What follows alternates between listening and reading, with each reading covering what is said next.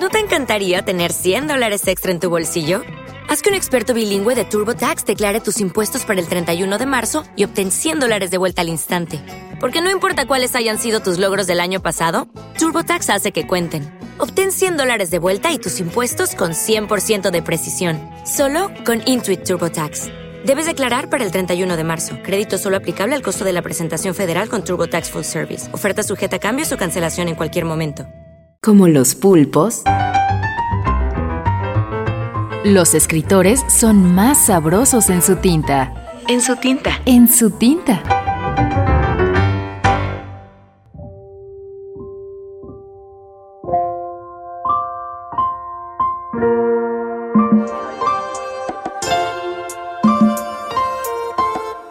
Felisberto Hernández. La pelota. Cuando yo tenía ocho años pasé una larga temporada con mi abuela en una casita pobre. Una tarde le pedí muchas veces una pelota de varios colores que yo veía a cada momento en el almacén. Al principio mi abuela me dijo que no podía comprármela y que no la cargoseara. Después me amenazó con pegarme, pero al rato y desde la puerta de la casita, pronto para correr, yo le volví a pedir que me comprara la pelota. Pasaron unos instantes y cuando ella se levantó de la máquina donde cosía, yo salí corriendo. Sin embargo, ella no me persiguió. Empezó a revolver un baúl y a sacar trapos. Cuando me di cuenta que quería hacer una pelota de trapo, me vino mucho fastidio. Jamás esa pelota sería como la del almacén. Mientras ella la forraba y le daba puntadas, me decía que no podía comprar la otra, y que no había más remedio que conformarse con esta. Lo malo era que ella me decía que la de trapo sería más linda. Era eso lo que me hacía rabiar. Cuando la estaba terminando vi cómo ella la redondeaba. Tuve un instante de sorpresa y sin querer hice una sonrisa, pero enseguida me volví a encaprichar. Al tirarla contra el patio el trapo blanco del forro se ensució de tierra. Yo la sacudía y la pelota perdía la forma. Me daba angustia de verla tan fea. Aquello no era una pelota. Yo tenía la ilusión de la otra y empecé a rabiar de nuevo. Después de haberle dado las más furiosas patadas, me encontré con que la pelota hacía movimientos por su cuenta. Tomaba direcciones e iba a lugares que no eran los que yo imaginaba. Tenía un poco de voluntad propia y parecía un animalito.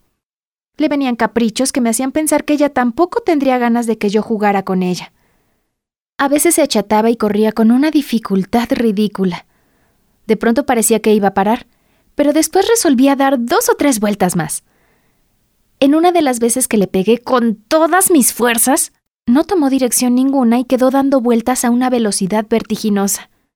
Quise que eso se repitiera, pero no lo conseguí. Cuando me cansé se me ocurrió que aquel era un juego muy bobo. Casi todo el trabajo lo tenía que hacer yo. Pegarle a la pelota era lindo, pero después uno se cansaba de ir a buscarla a cada momento.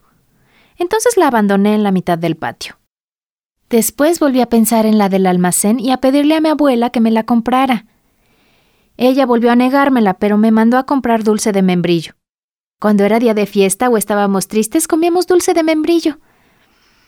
En el momento de cruzar el patio para ir al almacén, vi la pelota tan tranquila que me tentó y quise pegarle una patada bien en el medio y bien fuerte.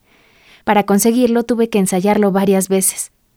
Como yo iba al almacén, mi abuela me la quitó y me dijo que me la daría cuando volviera.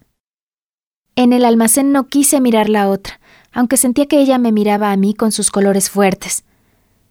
Después que nos comimos el dulce, yo empecé de nuevo a desear la pelota que mi abuela me había quitado.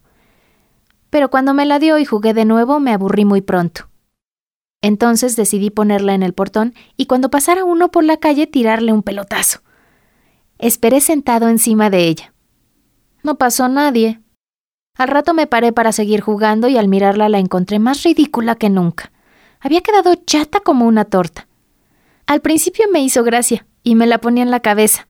La tiraba al suelo para sentir el ruido sordo que hacía al caer contra el piso de tierra. Y por último la hacía correr de costado como si fuera una rueda. Cuando me volvió el cansancio y la angustia le fui a decir a mi abuela que aquello no era una pelota, que era una torta y que si ella no me compraba la del almacén yo me moriría de tristeza. Ella se empezó a reír y a hacer saltar su gran barriga. Entonces yo puse mi cabeza en su abdomen y sin sacarla de allí me senté en una silla que mi abuela me arrimó. La barriga era como una gran pelota caliente que subía y bajaba con la respiración. Y después yo me fui quedando dormido.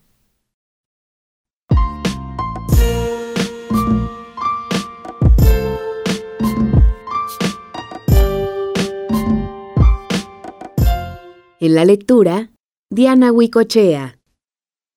Felisberto Hernández nació en Montevideo el 20 de octubre de 1902 y murió también en la capital de Uruguay el 13 de enero de 1964. Fue compositor, pianista y escritor, caracterizado por su literatura fantástica, siempre anclada en la realidad. Felisberto Hernández comenzó a publicar a los 23 años de edad, aunque en vida sus obras nunca alcanzaron una repercusión popular. Tras la última etapa como músico itinerante, abandonó la carrera de pianista dedicándose exclusivamente a la literatura. Sus cuentos y novelas cortas recrean el mundo de su infancia y juventud, evocan personas que conoció y barrios de Montevideo. Su narrativa se basa en el recuerdo como motor de la escritura. Entre los libros de Felisberto Hernández destacan Fulano de Tal, 1925, Libros sin tapas, 1929, la cara de Ana, 1930, La envenenada, 1931 y El caballo perdido, 1943. Después vendrían Nadie encendía las lámparas, 1950, Las hortensias, aparecida por primera vez en la revista uruguaya Escritura en 1949, La casa inundada, 1960, El cocodrilo, 1962 y Tierras de la memoria, Inconclusa, 1964.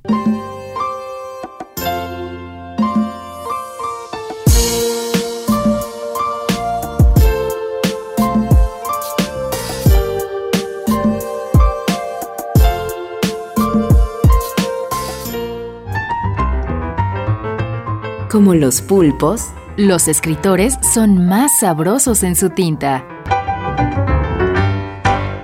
producción del Instituto de Energías Renovables de la UNAM y el Instituto Morelense de Radio y Televisión. Okay, round two. Name something that's not boring. A laundry? Ooh, a book club. Computer solitaire, huh? Ah, oh, sorry, we were looking for Chumba Casino.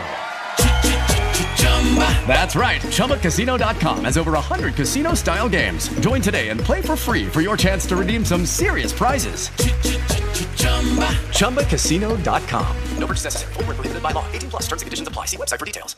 With lucky landslots, you can get lucky just about anywhere. Dearly beloved, we are gathered here today to. Has anyone seen the bride and groom? Sorry, sorry, we're here. We were getting lucky in the limo and we lost track of time. No, Lucky Land Casino, with cash prizes that add up quicker than a guest registry. In that case, I pronounce you lucky. Play for free at LuckyLandSlots.com. Daily bonuses are waiting. No purchase necessary. Void where prohibited by law. 18 plus. Terms and conditions apply. See website for details.